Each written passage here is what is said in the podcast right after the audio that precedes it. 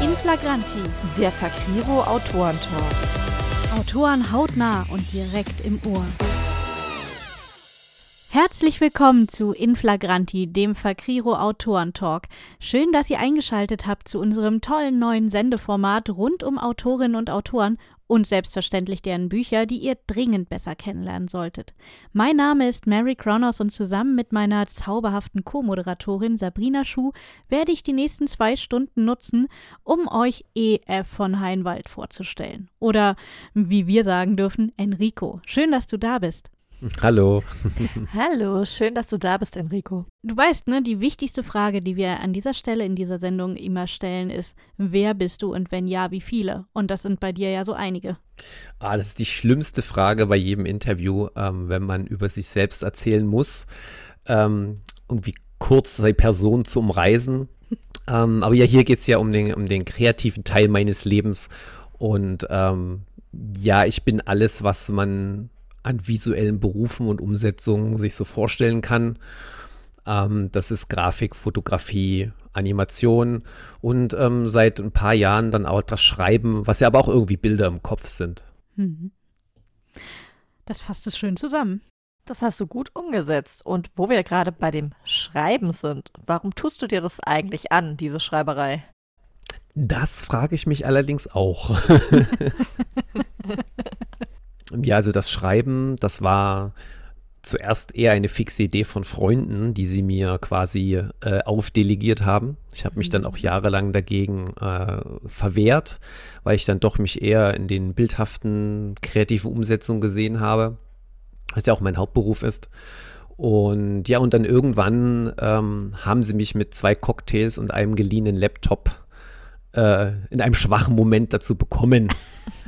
da musste ich, da musste ich, ja, da musste ich nach einem Kinofilm in einer Bar einen Plot mir aus den Fingern saugen und ähm, musste ihn dann aufschreiben und das war dann tatsächlich auch mein ähm, erster Roman. Ja, und warum bin ich dabei geblieben?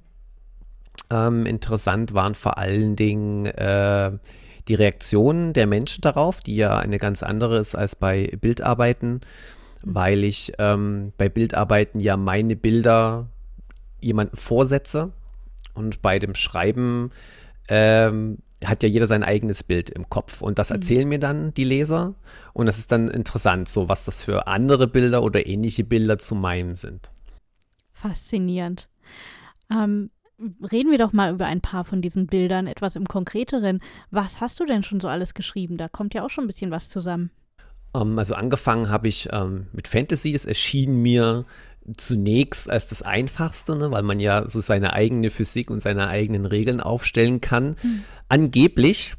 Ähm, was ich äh, nicht beachtet hatte, war, dass das ja, egal was für ein sinnloser Gehirngulasch das ist, es ja auch noch irgendwie logisch sein muss. Wie jetzt? Fantastik muss logisch sein. Also zumindest diesen, den Anschein erwecken, dass das logisch wäre, sagen wir es mal so. Ähm, das ist so wie Politik, ne? Hm. Und es tut so. Hm, genau. Und, ähm, und dass man sich halt auch dann dort ja so diese Gesetze erstmal überlegen muss. Ich kann ja nicht einfach behaupten, dass dies oder jenes passiert. Es muss ja trotzdem einem gewissen eigenen Gesetzmäßigkeit folgen. Hm. Genau. Und zwischendrin dann, als ich dann die Schnauze voll von der ganzen Magie hatte, habe ich dann mich dem Science Fiction zugewandt, so zur Ablenkung erstmal. Das war dann das Buch, was ähm, bisher am meisten Wellen geworfen hatte. Und ähm, das ist natürlich das genaue Gegenteil. So von, von dem, man nimmt das, was ist und entwickelt es weiter und hat halt so ja die, die Grundgesetzmäßigkeiten so überwiegend da. Genau. Und dann habe ich das später noch gemixt dann habe ich Fantasy mit Science Fiction gemixt, weil ich dachte, hey, warum nicht? Das wurde dann irgendwann ein bisschen kompliziert in meinem Kopf, aber das war dann schon echt cool. ähm, ja, das ist so bisher das Genrebereich, was ich so abgedeckt habe. Ja, und Namen haben deine Bücher keine oder vielleicht doch? ähm, Du darfst hm. Titel nennen, mit anderen Worten. ähm, ja, also die, das erste Buch von mir, das Debütroman war Geborene des Lichts. Ähm, da gab es erstmal ein bisschen äh, Hudeleien wegen dem Titel, weil äh, es dahingehend schon ein paar auf dem Markt gab. Aber so hat man gleich gelernt, was so Recherche betrifft, bevor man dann ein Buch sozusagen rausbringt. Mm, und das, diese drei Bände, die es dann geworden ist, die Trilogie, ist die Legende der Lichtgeborenen. Ähm, zwischendurch dieses eingeschobene Buch, das war Cyber Empathy gewesen. Ähm, der Mix aus Fantasy und Science Fiction äh, nennt sich Second Horizon. Und jetzt bald ähm, in wenig, äh, kurz wenigen Tagen erscheint dann äh, Emotion Dancer. Ich würde sagen, Sabrina, das klingt doch, als wäre das heute eine richtig spannende Sendung. Total. Und gleich nach unserer ersten Musikpause dürfen wir uns sofort einen Leseschnipsel von Enricos Gehirngulasch zu Emotion Dancer anhören. Also bleibt unbedingt dran, liebe Hörer.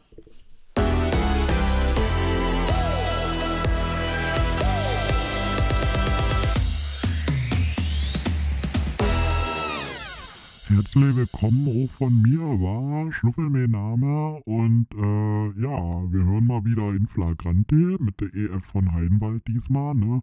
Und ich bin ja nur hier, um auch zu sagen, viel Spaß in der Sendung und vor allem, ne, wundert euch nicht, wenn da die Rede ist von Mucke und so. Ihr wisst ja, war, wie das ist mit der GEMA, das haben wir ja schon erzählt. Wir können das hier nicht spielen, aber macht euch nichts draus, ne? Ähm, hört einfach mal rein, wenn er auf der Website carpe-artis.de geht, da findet ihr die Playlist zu jeder Sendung und dann könnt ihr das einfach nachhören, wa? Ansonsten viel Spaß jetzt mit dem Enrico und mit seinen Büchern und überhaupt. Ähm, wir hören jetzt da mal rein, wa? Tschüss.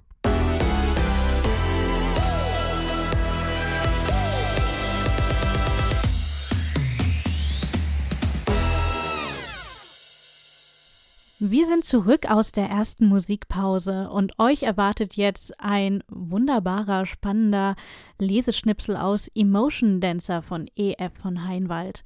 Und ihr werdet Kaya, die Protagonistin, äh, begleiten, werdet das mysteriöse Cybernet kennenlernen und werdet feststellen, dass Kaya so ihre Probleme damit hat und äh, emotional ein wenig überfordert ist, was dann für große Probleme auch für alle anderen Anwesenden sorgt. Warum? Das erfahrt ihr gleich. Kaya lag auf einem der Container. Die Ferse ihres intakten Fußes tippte dumpf gegen das Metall, während der Stumpf des anderen rhythmisch klackte. Mit den Händen hinter ihrem Kopf blickte sie nachdenklich zum Himmel hinauf. Über ihr zog eine der langsamen Solarzeppeline vorbei. Das bauchige Luftschiff hatte flossenähnliche Sonnensegel. Diese mobilen Forschungsstationen wirkten ein wenig wie faule Wale und widmeten sich seltsamen Formationen im Infrarotbereich weit oben in der Atmosphäre. Man wusste nicht viel darüber. Vor allem ihr etwaiger Einfluss auf das Ökosystem interessierte die Wissenschaftler. Diese neu entdeckten Formen verhielten sich teilweise wie Lebewesen, aber da sich ihr kompletter Körperbau in anderen Frequenzspektren befand, war organisch nicht das korrekte Wort dafür. Wie wohl ist, losgelöst von der Last der Körperlichkeit dort oben zu schweben, überlegte Kaya, senkte die Lider und ließ damit die Wolkenformation und den Zeppelin in ihrem Sichtbereich verschwimmen. Aber auch diese Dinger Gefühle haben? Ein strahlendes Licht erschien am Rand ihres Blickfeldes, so hell, als wollte es der Sonne Konkurrenz machen. Kaya beschattete ihre Augen mit einer Hand, drehte den Kopf und schaute die schlanke Formation am Horizont an. Wie ein erstarrter Sonnenstrahl ragte dieses vom Boden hinauf und verlor sich in der Weite des blauen Himmelszelts. Teile davon schienen zu glühen, manchmal flackerte ein gleißender Lichtpunkt in der scheinbar glatten Linie wie ein facettierter Diamant. Breite Ringe schwebten regelmäßigen Abständen um das Gebilde, gigantische Plattformen, die so dünn wie Papier erschienen. Es war das Symbol dieses Zeitalters, der Stolz der Menschheit, ein Wahrzeichen, das die gesamte Welt verändert hatte, Skyscrape. Eine Stadt, deren Aufbau, Sozial- und Wirtschaftssystem der Maßstab für die gesamte moderne Zivilisation geworden war. Ihre Grundfläche war die einer Kleinstadt, doch die Ebenen erhoben sich kilometerweit in die Luft. Diese platzsparende, umweltschonende Bauweise barg natürlich große Herausforderungen in Architektur und Logistik, doch Skyscrape hatte sie alle gemeistert. Hochwissenschaft reicht Industrie und Politik die Hände. Die geeinte Kraft der Menschheit, ermöglicht durch das Cybernet, hatte die dunkle Vergangenheit überwunden. Ganz so wunderbar, wie die Geschichtsschreibung und Medien das Ganze darstellten, war es natürlich nicht abgelaufen. Auf dem Weg dahin hat es selbstverständlich auch viele Fehlschläge gegeben, doch der Gewinn wuchs sie alle mehr als auf.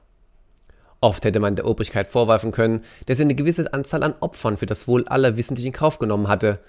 Doch so kaltherzig und skrupellos das womöglich gewesen war, die Erfolge hatten die Kritiker schnell verstummen lassen.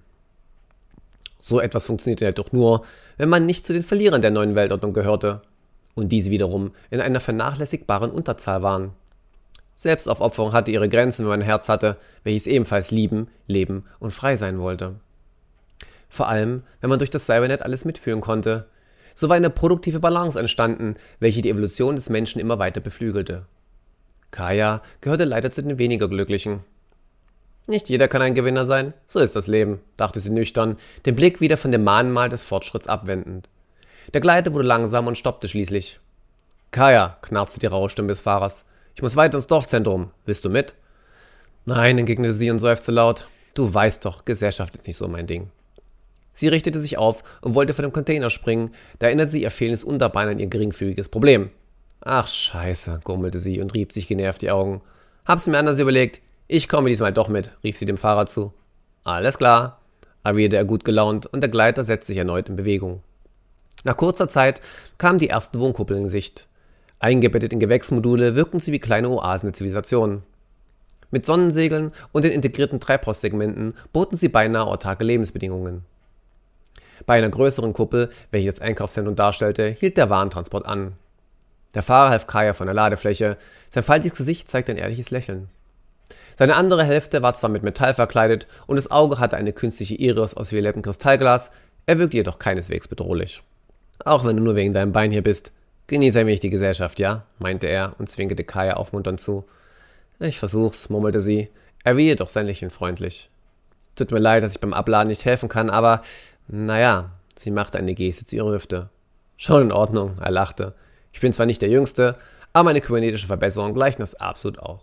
Kaya nickte, hob zum Abschied der Hand und humpelte in Richtung der Klinik davon. Krückenfrei und auf zwei Beinen, wenn auch auf einer Seite barfuß, trat Kaya aus der Klinik. Zudem war sie nun absolut pleite. Die künstliche Haut wäre billiger gewesen, wenn sie nur die Wade umschlossen hätte. Doch feindliedrige Füße waren schrecklich teuer. Der Tag kann echt in den Müll, dachte sie missmutig und stapfte nach Hause. Sie spürte weder den Stahl noch das Gras unter ihrem nackten Fuß. Dennoch fühlte sie sich wieder mehr wie sie selbst, weil nicht mehr auf den ersten Blick erkennen konnte, dass ihre Beine künstlich waren. Es würde niemand negativ bewerten, wenn dem so wäre, dennoch hing ihr Selbstwertgefühl ordentlich schief. Nach ein paar Minuten begann Kajas Herz plötzlich schneller zu schlagen. Ihr Magen wurde immer schwerer und ihr Kiefer verspannte sich. Sie blickte auf und versuchte herauszufinden, ob es einem der Passanten nicht gut ging. Die Menschen verhielten sich allerdings normal. Auf einmal begannen Kajas Augen zu brennen, als müsste sie jeden Moment losweinen. Sie blinzelte ein paar Mal und schluckte schwer. Ein reißendes Kribbeln flutete ihre Knochen, und sie der seltsamen Traurigkeit mischte sich kochende Wut. Ein bitterer Geschmack breitete sich auf ihre Zunge aus. Kaya kannte diese Momente sehr genau. Sie rannte sofort los. Ohne darauf zu achten, wie andere reagierten, stürmte sie die Straße entlang. Die Geräusche ihrer festen Stiefelsohle und des nackten Fußes drangen nur dumpf an ihre Ohren. Ihr Atem wollte nicht tief genug in ihre Lungen strömen. Sie begann zu husten, blieb jedoch nicht stehen. Sie fühlte innerlich, wie sie eine Art emotionale Mauer aufbaute. Kaya stolperte und konnte sich gerade noch auf den Beinen halten. Ihr Brustkorb hob und senkte sich schnell, während ein unbändiger Hass ihre Innereien zu verbrennen schien. Ihr Blut raste prickelnd durch ihre Adern. Gleichzeitig begannen Tränen ihre Wangen hinabzulaufen, als eine eiskalte Trauer ihr Hirn zu leben schien. Was ist los? hörte sie eine scheinbar weit entfernte Stimme sagen. Leute, es geht dir nicht gut, rief jemand. Nein, nein, nein, dachte Kaya und versuchte weiterzulaufen. Die Siedler fühlten mit ihr. Das Cybernet ließ Kaya nicht damit allein. Die Menschen traten heran, versuchten sie zu stützen und redeten gutmütig auf sie ein. Einige begannen von geliebten Erinnerungen aus ihrer Kindheit zu berichten, damit Glücksgefühle auf Kai übertragen wurden, um ihr Leid zu mindern. Nein, röchelte Kaya. Es sind gute Menschen, dachte sie. Lasst mich in Ruhe, rief sie mit rauer Stimme und wand sie aus den Griffen der Helfer. Sie dürfen nicht hier sein, schoss es ihr durch den Kopf. Geht weg, schrie sie voller Verzweiflung. Wild um sich schlagend, brüllte sie wüste Beschimpfungen und hoffte, dass die Dörfer endlich verschwinden würden. Doch diese hatten nun noch mehr Mitgefühl mit ihr.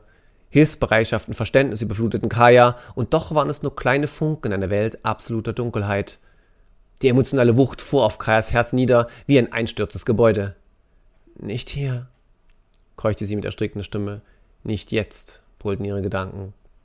Wut und Trauer brachen aus ihrem Innersten hervor. Ihr Herz setzte einen Schlag aus und stolperte rasend weiter. Alle ihre Muskeln spannten sich an und tausend Nadeln schienen ihre Reihen zu metallieren. Gefühle, nah und fern, fremd und doch erschreckend als die eigenen erkennbar, ließen ihre Nervenbahnen singen. Kaya sank auf ihre Knie und fühlte sich ihrem Wesen so nah wie noch nie. Ihr selbst brannte vor Wut und ertrank in Trauer. Kaya warf ihre Hände in die Luft und umschloss ihren Schädel fest mit den Armen, als würde sie ihn so vor dem Bersten bewahren können. Ihre Augen waren in den Himmel gerichtet. Sein strahlendes Blau reflektierte sich in ihren Augen und bildete klare Seen inmitten des tobenden Schlammes aus Braun und Grün. Ein gellender, gequälter Schrei, der kaum den eines Menschen glich, ertönt aus ihrem weit aufgerissenen Mund. Eine Schockwelle aus Gefühlen ließ die Nervenbahnen der anderen Menschen um sie herum erzittern. Sie schlugen rasend vor Wut aufeinander ein, weinten bitterliche Tränen um niemals erlittene Opfer oder lagen spastisch zuckend im Dreck. Ihre Gesichter waren verzerrt von Emotionen, die das Cybernet ihnen ungefiltert zuteil werden ließ. Inmitten dieses Kreises aus Leid kniete Kaya wie eine dunkle Göttin, umringt von ekstatisch jaulenden Jüngern, die sich ihr zum Opfer darboten.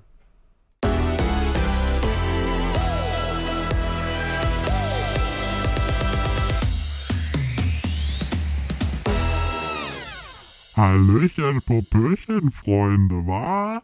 Ich bin's mal wieder, der Schnuffel. Ihr dachtet wo ihr kommt ohne mich klar, wa? Aber weit gefehlt.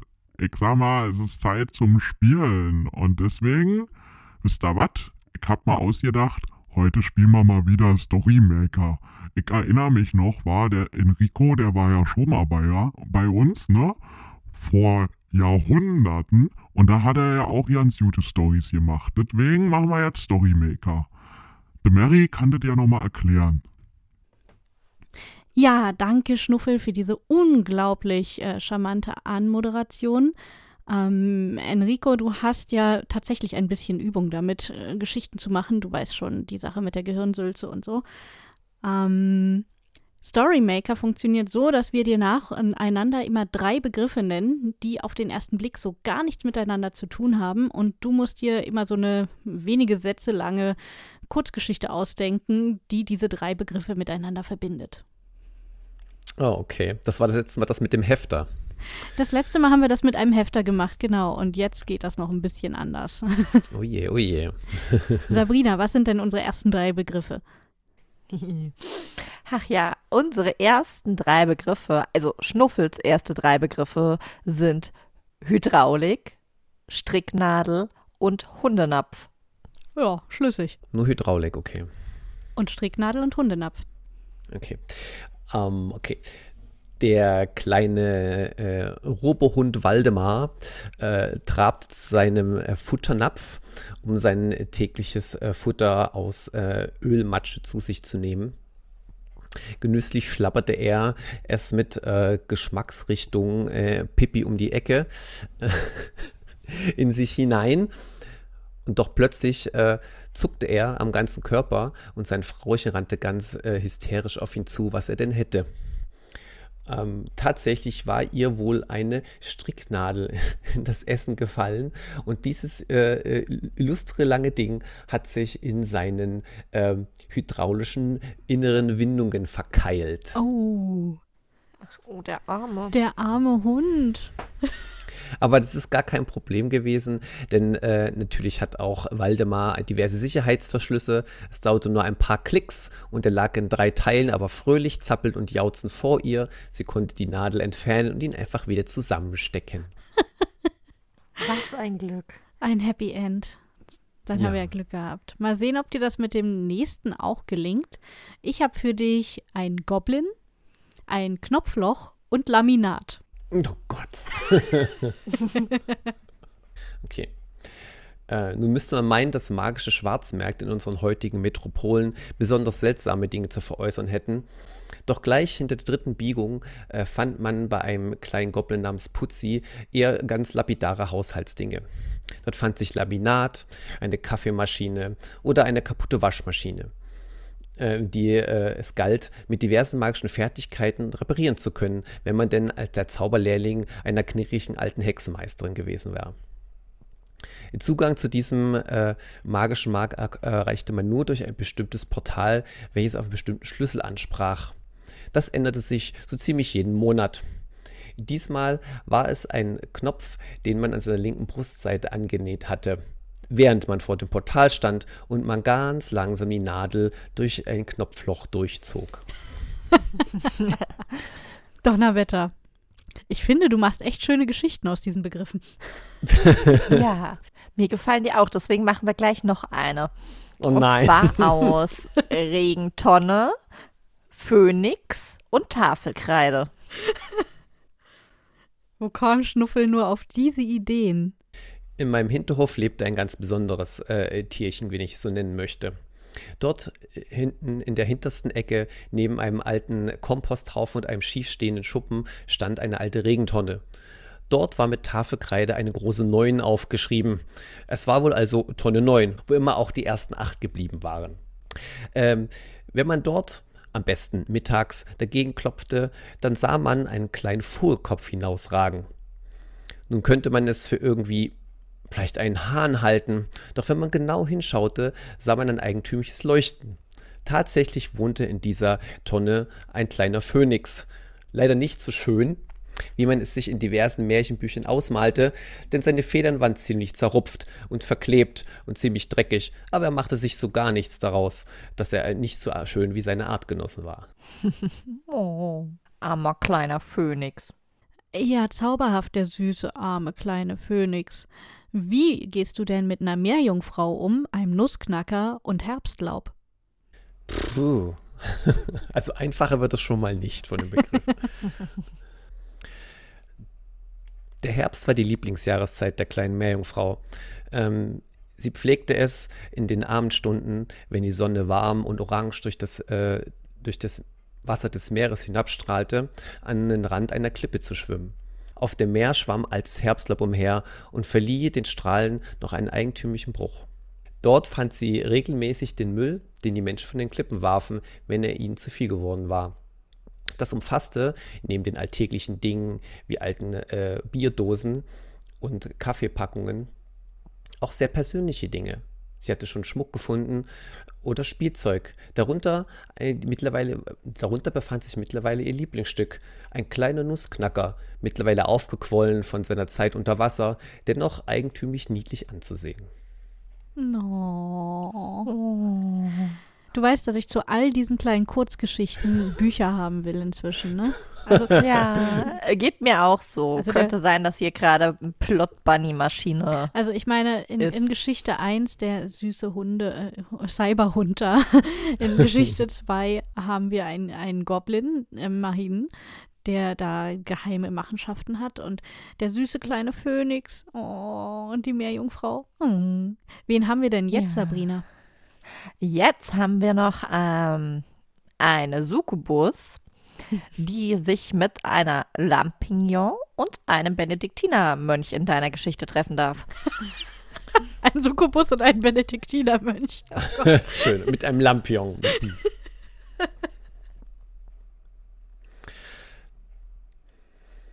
Okay, bisher war ich ungewohnt niedlich, wenn ich das so höre von der Aufzählung. Dann erwarten wahrscheinlich die Leser, dass es irgendwie in meinen Büchern so niedlich hergeht, aber das ist ja meistens nicht so der Fall. Sonst wird er meistens relativ abenteuerlich und spannungsgeladen. Das heißt, ich muss mal bei der letzten Geschichte äh, ein bisschen die düsteren Seiten auspacken, schätze ich. Und das passt ja bei den Begriffen auch ganz gut. Das Wetter hatte wenig Mitleid mit dem Benediktinermönch Gregor, als er hinaustrat aus dem kleinen Kloster. Der Himmel war wolkenfang und es nieselte ein wenig. Die Sonne war beinahe am Verschwinden. Nur die kleine äh, Laterne in seiner Hand, ein hübscher Lampion, selbst gebastelt aus Papier und Holz, warf ein wenig Licht auf den Weg. Er würde sich in der Stadt mit anderen Bürgern treffen, denn heute war die Nacht des Lampion-Umzugs, um die bösen Geister zu beschwichtigen. Amüsant, dachte eine Sukkubi in einem Busch. Sie versuchen, böse Geister zu vertreiben, und doch äh, laben wir uns jedes Jahr an den Seelen dieser Menschen, die sich gegenseitig denunzieren und ähm, auf den Scheiterhaufen bringen. Zauberhaft. Was für eine charmante Geschichte nach all den Süßen. Ja, Ende aber wir müssen ja auch mal Enricos wahres Wesen zeigen. Und sind wir mal ehrlich, ich glaube, die gefällt Schnuffel auch besser, oder?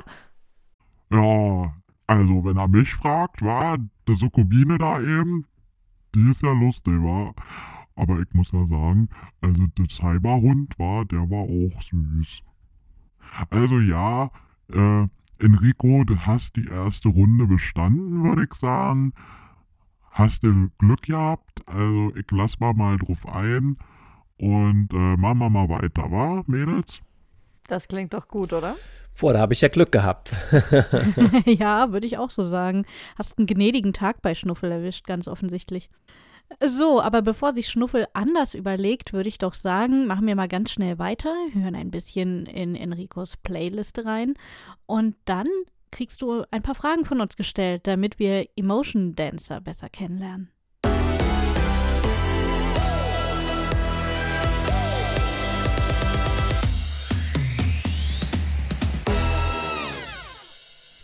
Herzlich willkommen zurück, liebe Hörerinnen und Hörer. Hallo Enrico, gut, dass du noch da geblieben bist, obwohl Schnuffel dich ja beim Spiel ganz schön rangenommen hat. Aber wir hätten ja noch ein paar Fragen an dich. Ja, es liegt am Gafferband, der hat mich festgebunden. Aha, ja, raffiniert. Er hat es langsam gelernt, ne? er weiß, was er tut. Genau, in deinem Leseschnipsel haben wir jetzt schon ganz viel über dieses ominöse Cybernet gehört. Und in Cyber Empathy und eben dem neu rauskommenden Spin-off Emotion Dancer, da dreht sich ja alles um dieses Cybernet. Ähm, erklär uns das doch nochmal genauer. Was ist das und wer steckt da eigentlich da dahinter oder was steckt da dahinter? Ja, also die Geschichten drehen sich nicht ähm, speziell um das Cybernet, ähm, sondern mit Leuten, die damit interagieren. Also erstmal zu dem Konstrukt, was ich mir da überlegt habe.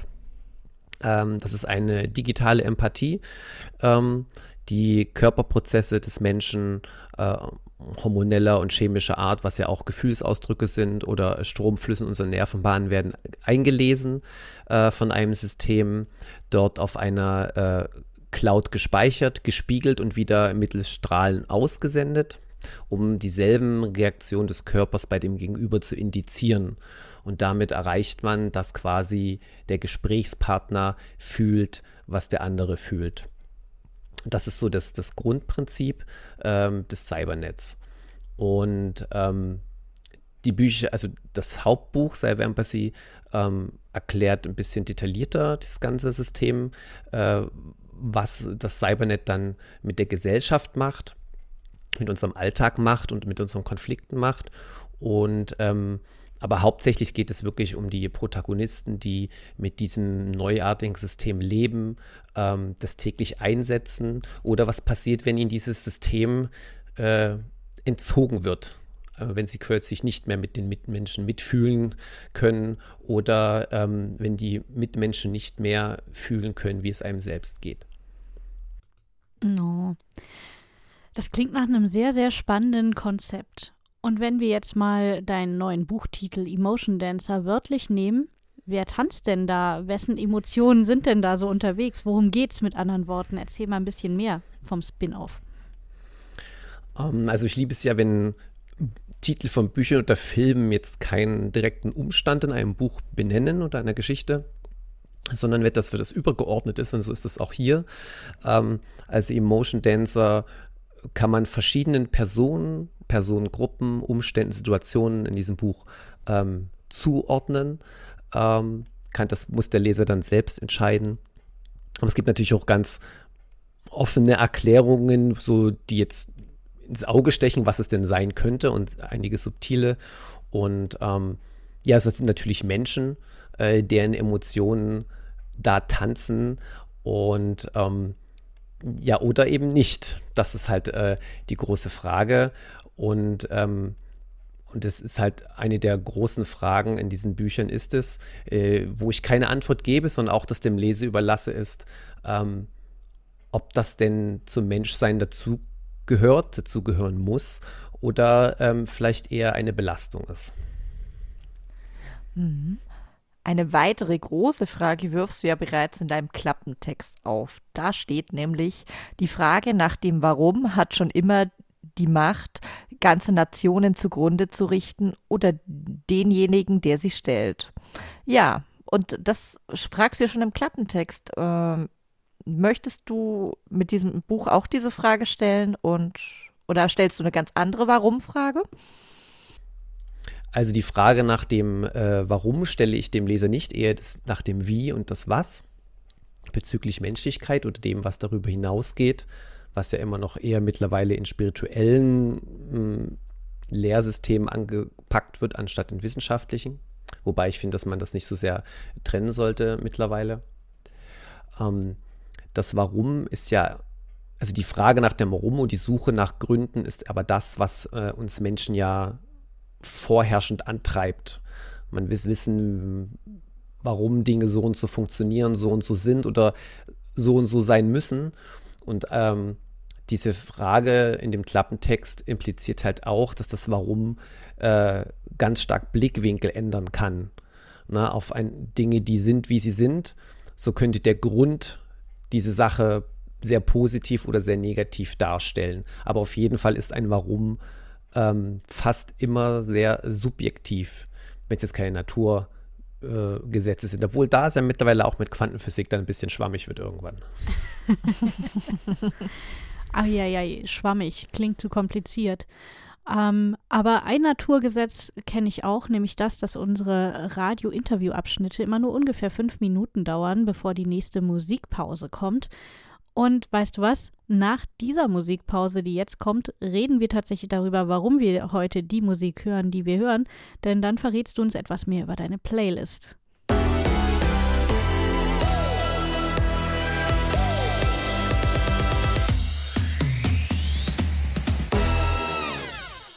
Wir sind zurück aus der Musik und landen direkt wieder in der Musik, denn es geht in diesem Abschnitt unseres Interviews mit EF von Heinwald alias Enrico darum herauszufinden, warum wir heute in der Sendung eigentlich die Musik hören, die wir hören. Eben, da war das Keltweller mit Against the Tide.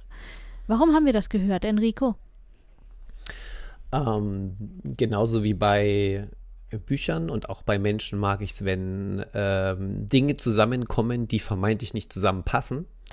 Und bei dem äh, Song, den du gerade erwähnst, ist es halt äh, harte Rock-Riffs mit einem äh, großen, vollen Streichorchester. Und das sind so zwei Dinge, die man eigentlich nicht so häufig zusammenfindet. Ähm, mittlerweile in, in Fantasy-Filmen schon mal, wenn dann irgendwie Action-Szenen sind oder irgendwelche epischen Schlachten. Aber so meist so im Alltag ist das immer, sind das so zwei separate ähm, ja, Musikrichtungen. Und ähm, meine Bücher sind auch nie sauber einem Genre zuzuordnen, obwohl man das natürlich vornehmen muss für die Suchmaschinen und so. Ne? ähm, aber eigentlich ähm, ist ja zum Beispiel meine Fantasy-Trilogie kein reiner Fantasy, sondern es ist Fantasy, Dystopie, Romantik und Science Fiction gleichzeitig. Und, ähm, und ich liebe es halt so Dinge zu mixen und dementsprechend ist auch mein Musikgeschmack, wo sehr viele Einflüsse drin sind und dann da harmonisch miteinander verschmelzen. Wow, äh, ja, also das ist schon richtig cool. Also was machst du denn dann jetzt hier so noch in Musik für uns? Also hörst du das wirklich dann alles beim Schreiben oder ich kann mir super schwer vorstellen, dass man sich dabei konzentrieren kann. Also einige Autoren sagen mir, dass sie zum Schreiben absolute Ruhe brauchen.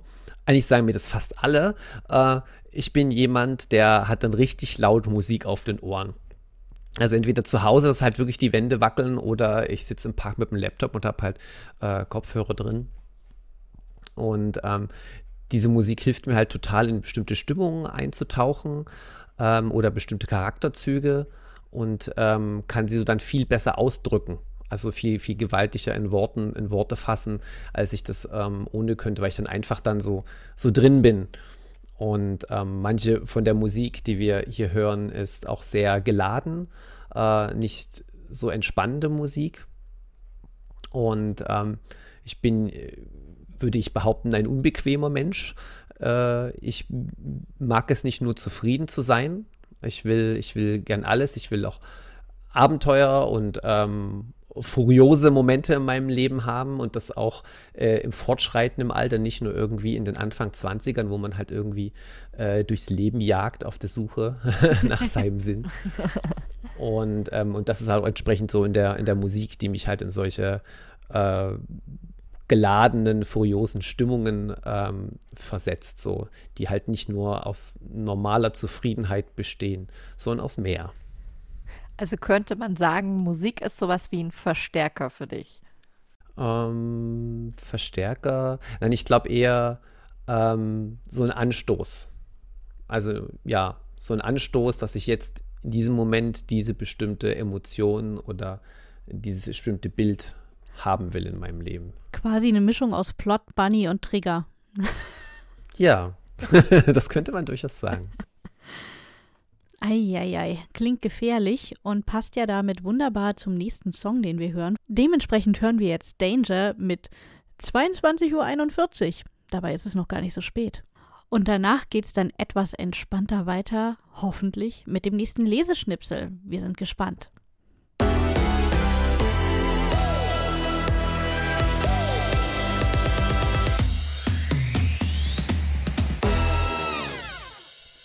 Willkommen zurück aus der Musik und willkommen beim nächsten Leseschnipsel von EF von Heimwald.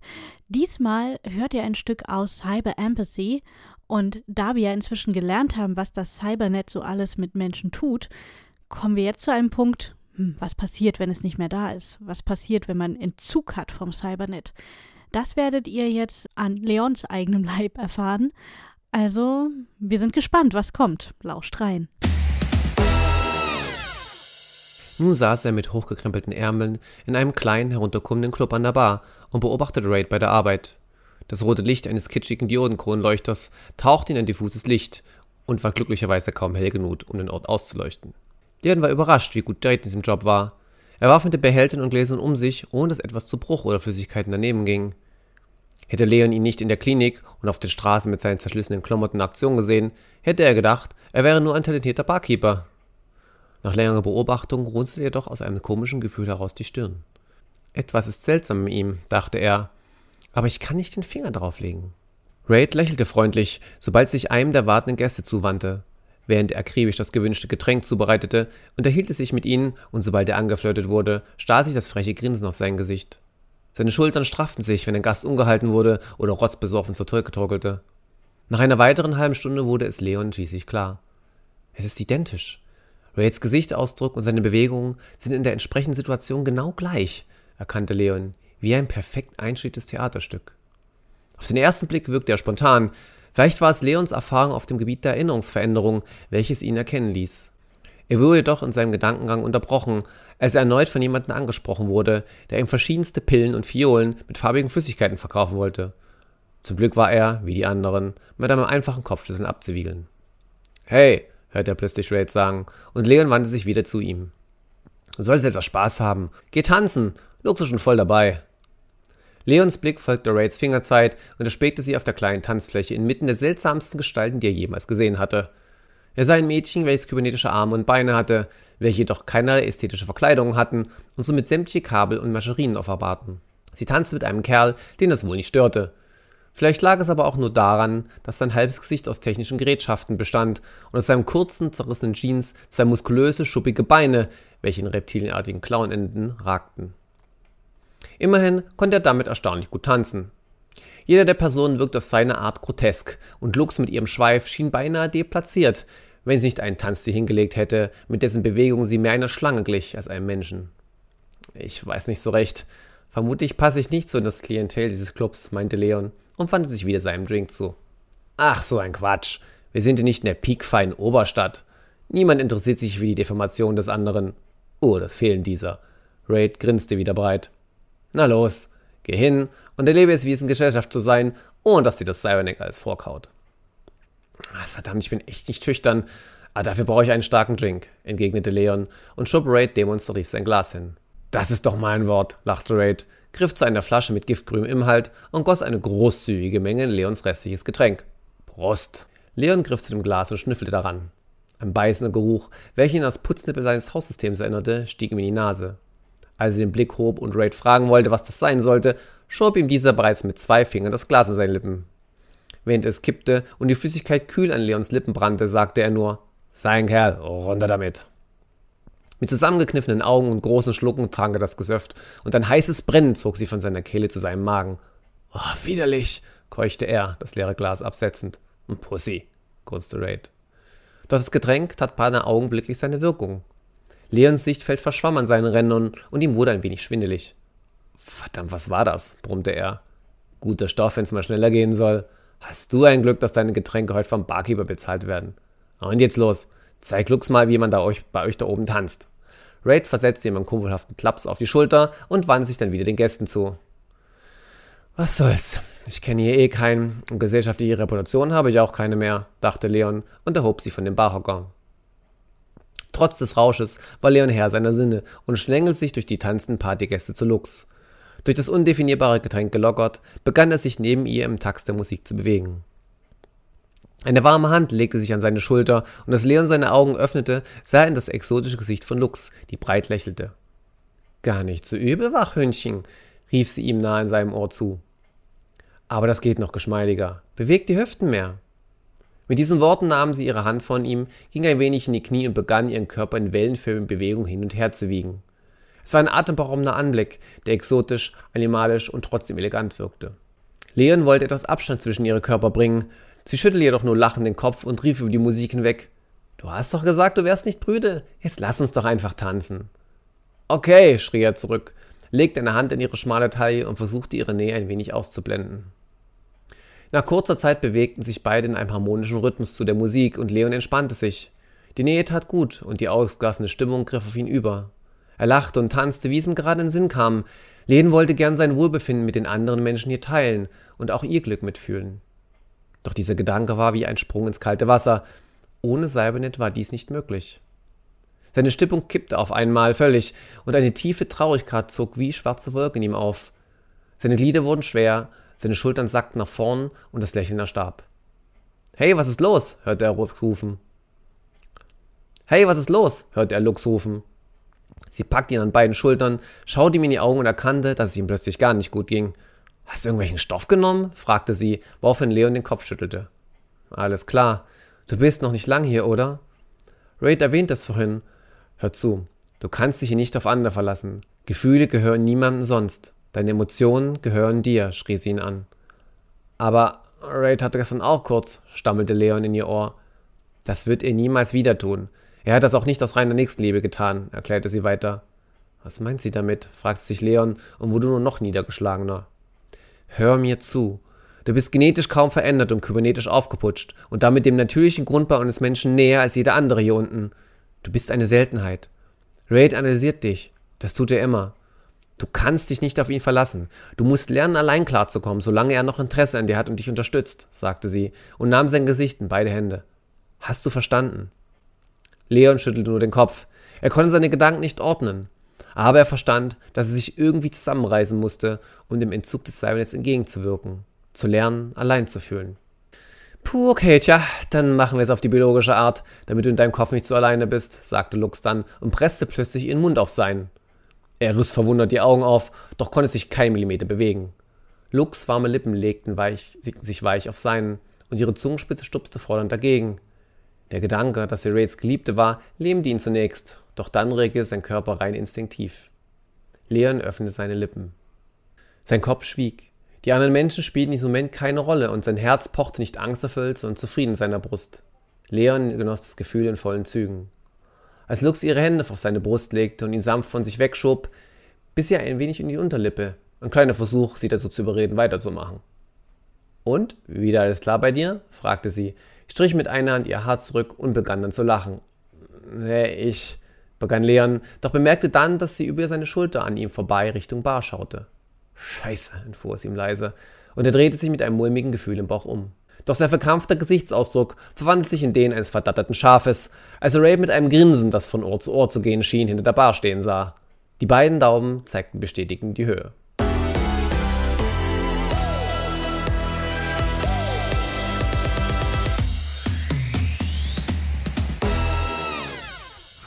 Da bin ich wieder.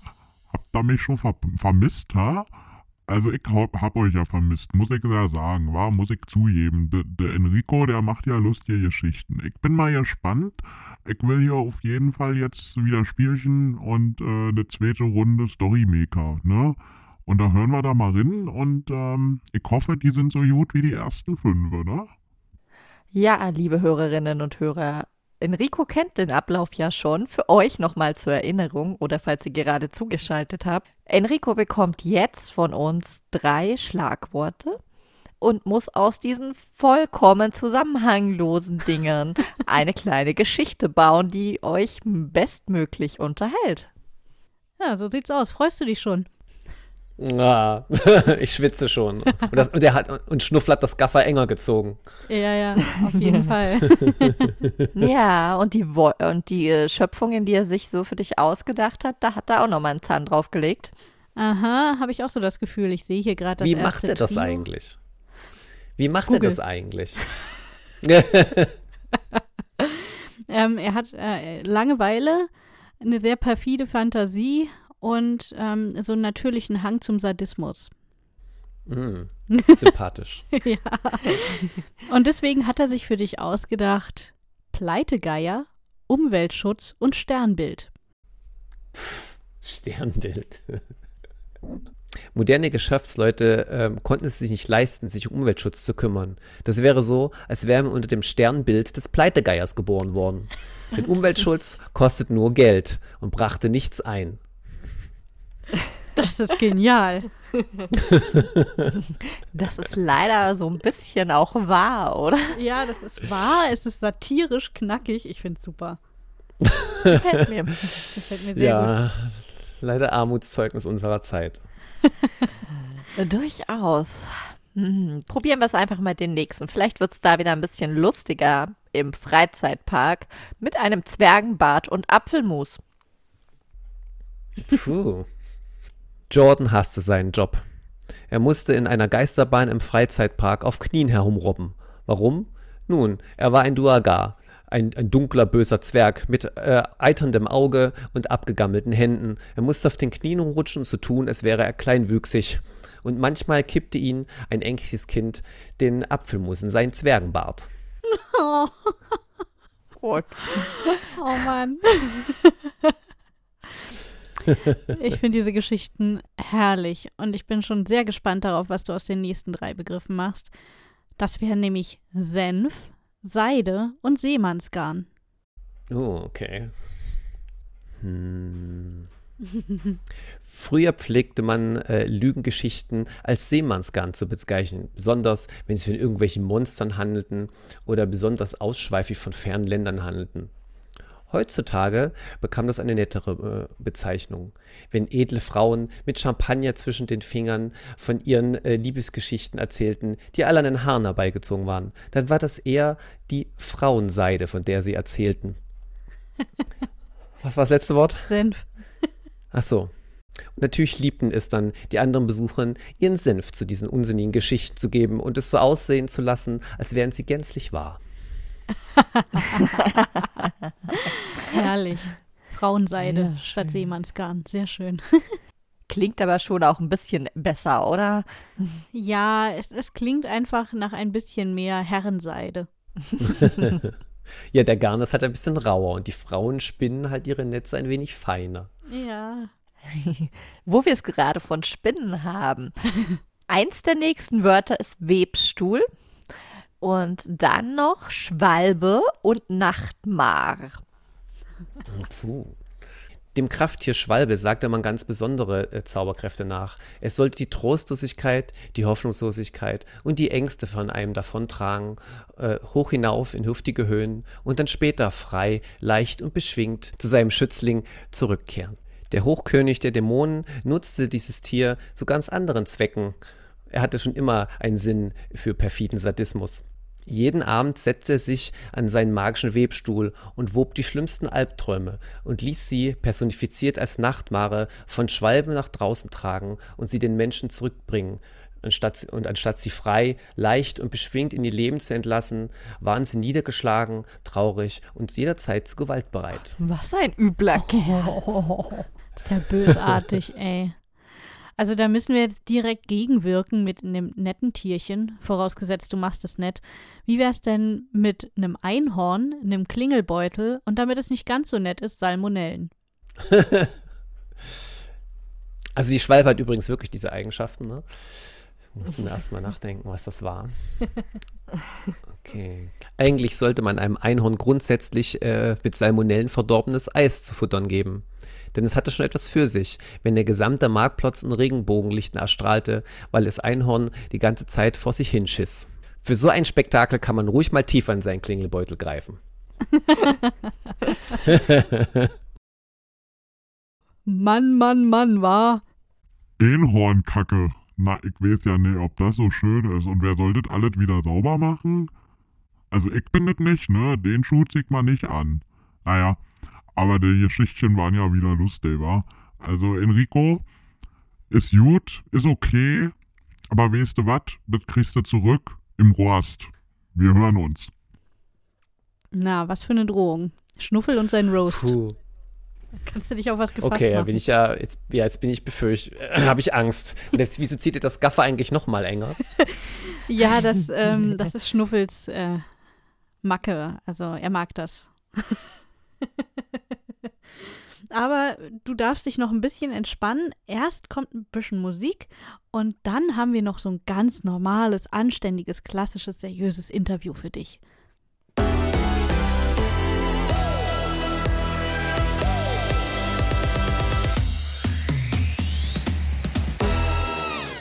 Herzlich willkommen zurück, liebe Hörerinnen und Hörer.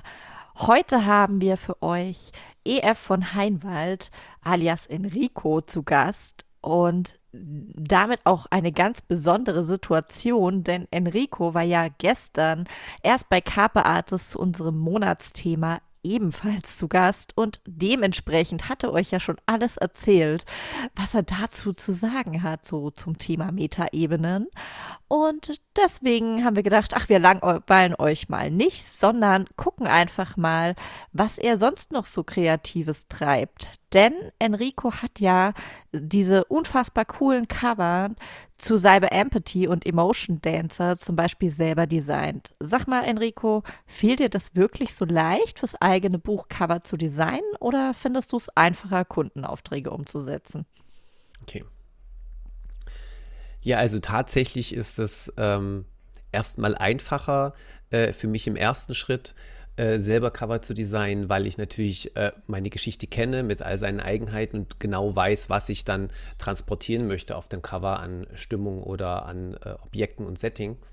Ähm, danach wird es allerdings schwieriger, weil äh, in meinem geistigen Perfektionismus habe ich vor meinem Auge schon das gesamte Bild sozusagen mit jedem Detail vor mir und das dann genauso umzusetzen, äh, scheitert dann halt manchmal an der äh, nackten Realität, weil einem nicht die richtigen Stockfotos äh, in den Suchmaschinen auffindbar erscheinen oder weil man einfach manche Effekte, die man so im Kopf hat, einfach nicht so dargestellt bekommt, wie man das denn, äh, also wie ich das gerne hätte. Für, äh, ja, für Kunden ähm, ist es dann manchmal vielleicht schwieriger, ähm, auf die zünden die Idee so schnell zu kommen, ne, weil ich die Geschichte nicht so genau kenne. Mm, Aber die Umsetzung fehlt mir dann viel leichter, weil ich halt nicht so äh, an dieses starre Bild in meinem Kopf gebunden bin. Ja, ja. Das kann ich sehr gut nachvollziehen. Verstehe ich gut, kenne ich. Ähm, für eins deiner Cover hast du ja sogar selbst Modell gestanden in Ermangelung von Stockfotos. Ähm, und du stehst nicht nur vor der Kamera, sondern auch dahinter. Was macht dir denn jeweils woran Spaß und was machst du lieber? Fotografieren oder fotografiert werden? Puh, schwierige Frage. Ähm, ich kann gar nicht mehr genau sagen, was zuerst auch in mein Leben getreten ist. Das war ziemlich äh, parallel, ähm, dass ich eine Zeit lang vor der Kamera gestanden habe, wie ich auch das dahinter ähm, erlernt habe. Und es hat schon beides so seinen Reiz. Ähm, einmal die Bilder von jemand anderen darzustellen und gleichzeitig sich selbst darzustellen und zu Schauspielern in so eine Rolle zu schlüpfen und äh, andererseits ähm, jemanden anzuweisen und um seinen Kopf, was man, äh, sein Bild, sein Bild, was man im Kopf hat, umzusetzen. Ähm, ja, das ist, und was der andere dann selbst von seinem Charakter dann einbringt, um das zu tun. So, also ich kann da keinen Vorzug geben, muss ich sagen. Ich glaube, da bist du hier auch wirklich der Einzige, der diese beiden Seiten liebt. Ja, Ach was, seid ihr nicht so äh, Fotomodel-affin, ja? ich sag mal, ich habe im Sommer versucht, äh, Sabrina zu fotografieren und sie hat sich dabei aufgeführt, als würde ich sie foltern. Oha. Ich würde sagen, das trifft es auch ganz gut, aber vertiefen wir das mal lieber nicht weiter und reden lieber von Enrico. Denn dir reicht es ja auch nicht, Fotos zu machen, zu modeln und Designer zu sein. Nein, du musst ja auch noch illustrieren.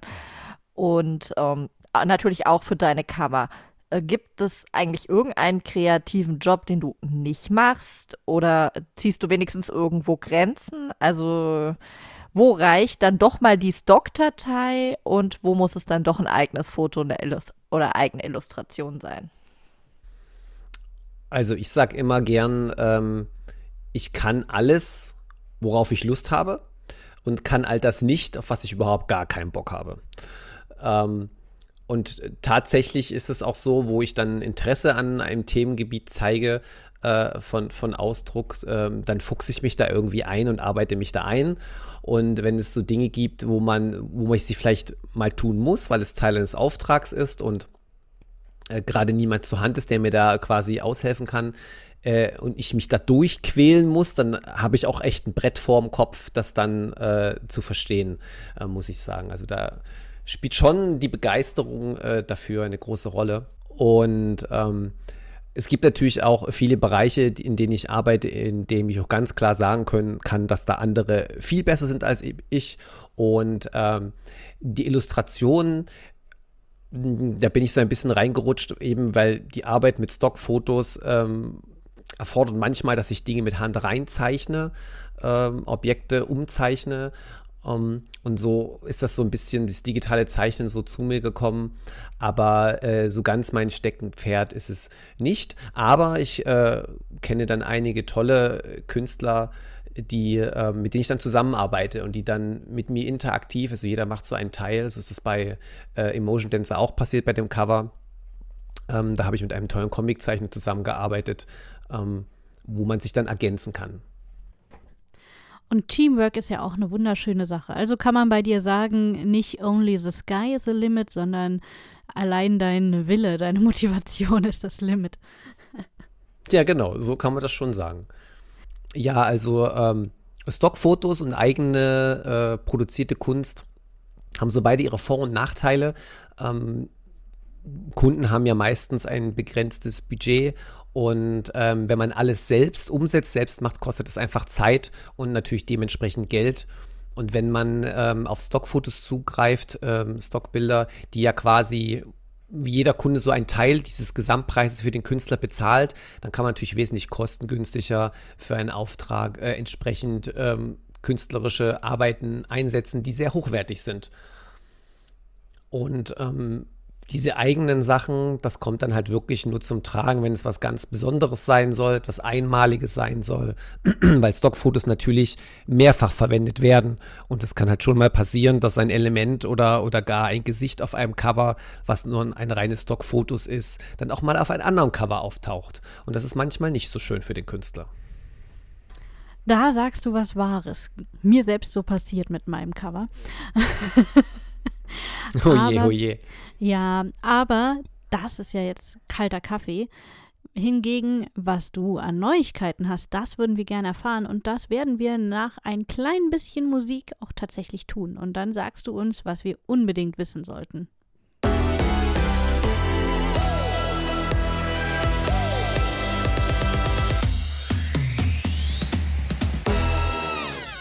Und ein letztes Mal, bevor Schnuffel mit seinem Roast antritt gegen Enrico, werden wir uns jetzt einem kleinen Mini-Interview widmen mit EF von Heinwald, denn wir möchten unbedingt wissen, was steht bei dir so an? Hast du noch irgendwelche prickelnden News für uns und wo findet man dich eigentlich so im Web wie auch in Real Life? Ja, also ich habe meistens mehrere Eisen im Feuer hat man vielleicht schon ein bisschen bemerkt, wenn man in so vielen Bereichen arbeitet. Ne?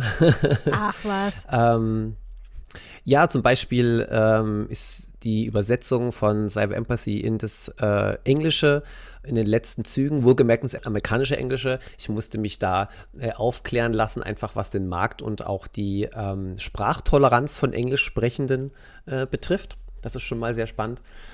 Ähm, wann genau das äh, erscheinen sollte, dann auf dem internationalen Markt, das ist äh, noch nicht fix, aber das Buch ist dann quasi äh, bereit dafür. Wow, das sind Nachrichten. Ja, das ist auch das erste Buch von mir, sozusagen, was in einer anderen Sprache als in äh, Deutsch erscheint.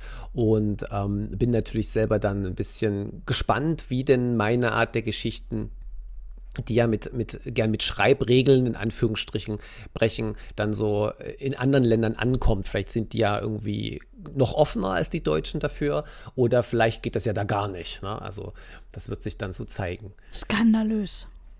Ähm, außerdem, ähm, um dann wieder ein bisschen so in, mehr in meinen Hauptarbeitsbereich zu gleiten, ähm, gehen die Arbeiten an einem Comic zu diesem Roman äh, voran. Ähm, der Zeichner vom, äh, der Person auf dem Cover von Emotion Dancer ähm, ist Comiczeichner und wir arbeiten gerade an den Charaktersheets ähm, und dann an einigen Reihenseiten, um es dann nächstes Jahr zur Leipziger Buchmesse, die ja äh, Ende Mai ist, weil die verschoben wurde, ähm, dann einem Verlag vorstellen wollen. Und ja, mal sehen, ob wir da sozusagen bald auch diese Geschichte von meinem Kopf auf Papier in Bildform übertragen können. Das wäre ja mega. Das klingt nach einem Wahnsinnsplan und ich würde sagen, da hast du dir doch super Dinge ausgedacht, um ähm, diese etwas eventarme, schwierige Zeit zu überbrücken. Ja, also langweilig war mir äh, trotz den Reduzierungen des öffentlichen Lebens überhaupt nicht, auch wenn ich natürlich die Buchmessen sehr vermisst habe, um äh, dann mit Lesern direkt äh, von Person zu Person zu schwatzen. Ja, dementsprechend sind natürlich die äh, digitalen Präsenzen äh, stärker frequentiert. Also ich bin auf ähm, Facebook zu finden, auf Instagram und Twitter. Ähm, bin ich unterwegs und auf jeder Seite finden sich verschiedene Sachen, so nicht nur aus der Schreiberei, sondern auch aus Bildmaterialien. Und natürlich habe ich auch eine äh, Webseite heinwald.de, ähm, wo man alle meine Romane inklusive auch ähm, Trailer zu jedem Buch finden kann. Yay. Und da können wir nur empfehlen, sich die dringend mal anzugucken, denn die sind wirklich auch wunderschön und natürlich auch wieder von dir selbst gemacht. Ja, na klar. Mit Hilfe von äh, äh, Jenny, Fräulein Jump Cut, um sie zu erwähnen, die äh, eine großartige Animationsdame ist. Und ähm, ja, die ist eine Zauberin. Ja, da sieht man mal wieder, wo Fantastik und Kreativität zusammenkommen. Da wird dann Magie real. Ja, das ist doch die Aufgabe von uns Autoren. Und Künstlern. Du bist ja so, so alles. Du bist ja alles. allgemein, allgemein, ja. Es wird ja auch mal gern äh, gesagt, dass Kunst nicht ganz so äh, lebensrelevant ist wie der Bäcker oder der Anwalt. Mm, aber ich muss sagen, dass ja, ähm, wenn der Bäcker unser Magen füllt, dass ja die Kunst unser, unsere Geist und unsere Herzen füllt. Und ähm, Kunst ist, ist durchaus ein, ein, Arbeitsbereich, den ich schon als äh, sehr menschenrelevant erachten würde. Auf jeden Fall. Und ich denke auch, dass es gerade jetzt sehr, sehr wichtig ist, die äh, Künstler zu schützen und die Kunstbranche. Äh, es gibt ja diese schöne Initiative, die gerade gestartet ist. Ohne Kunst und Kultur wird's still. Und äh, ich denke, das kann man doch direkt mal erwähnen. Ja, äh, finde ich sehr schön, die Aktion. Also durch diese ganzen äh, schweren Zeiten, äh, Lockdown und Co. und Social Distancing, hat uns ja alle, und das kann keiner äh, leugnen, äh, Musik, Bilder, Comics, Bücher, Filme aller Art haben uns da durchgebracht sozusagen, während man zu Hause geblieben ist oder seine Liebsten nicht sehen konnte. Und ähm, ja, das ist einfach systemrelevant, meiner Meinung nach. Absolut. Für den, vor allem für den Empathy-Teil. Ähm, und der ist ja wiederum bei dir auch eine ganz große Nummer. Aber jetzt, solange die Laune noch gut ist, werden Sabrina und ich uns jetzt verabschieden und äh, das Weite suchen, damit du dann, ähm, naja, wenn Schnuffel da ist, Also wir haben damit nichts mehr zu tun. Ne? Wir, wir, verlassen jetzt das Studio und ähm, wünschen dir frohes Überleben. Hallo. genau. genau, also wir wünschen dir viel Spaß und unseren Hörerinnen und Hörern wollen wir aber noch gerade mitgeben, dass wir in zwei Wochen für euch den wundervollen Jan Giesmann, äh, auch ein wunderbarer Fantasy-Autor, zu Gast haben werden. Ganz genau. Also es lohnt sich, wie immer bei uns einzuschalten und zu hören, wen wir diesmal wieder in Flagranti erwischt haben. Und ansonsten heißt es, wie immer, ihr könnt natürlich die Folgen in Kürze auch immer nachhören als Podcast-Version und das wird sich sicher immer wieder lohnen. Also, jetzt, tja, damit sind die Hörer vorgewarnt und Hörerinnen. Dann bleibt uns jetzt nur noch die Flucht, nicht wahr, Sabrina? Ja, tschüss Enrico, frohes tschüss. Leben noch. Lass mich allein.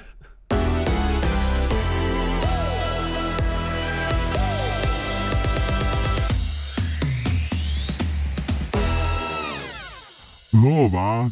Da sind sie also abgehauen und haben dich allein gelassen. Das sind ja Weber. Also echt, ey. Jetzt da gut? Ja, es, es wird langsam nur unbequem, so festgebunden am Stuhl. Ich zoll noch mal ein bisschen, ne? Aber pass mal auf. Also hier jetzt die Schreibtischlampe ins Gesicht und äh, jetzt über Butter bei die Fische, wa? Warum? Ich frage ganz ernsthaft, warum sollten unsere Hörerinnen und Hörer dich lieber nicht lesen, wa? Ist das gefährlich?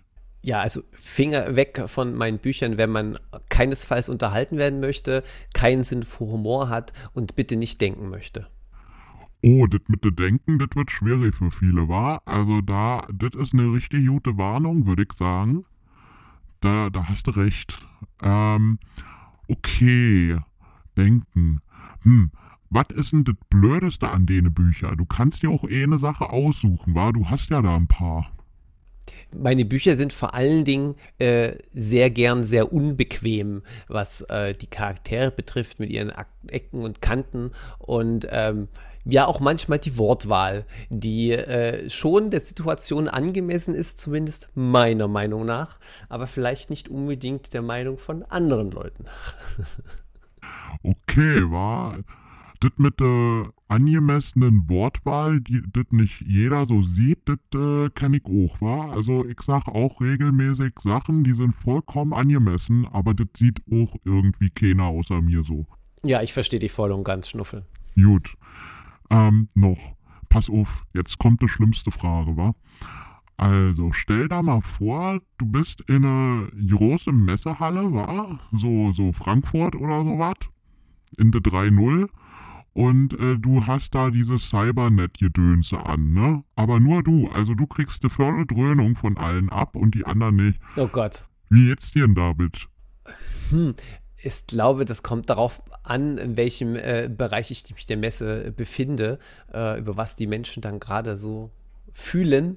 So, also wenn das jetzt die Horrorabteilung wäre, dann wäre das bestimmt voll unangenehm. Und wenn das vielleicht die Kinderabteilung wäre, dann wäre das voll unangenehm. Und wenn es jetzt die Romance-Abteilung, dann wäre das noch viel unangenehmer. also, also wir, wir stellen fest, war, egal wo du bist, das ist schon irgendwie blöd, was du da deinen Charakteren antust. Die wollen das so.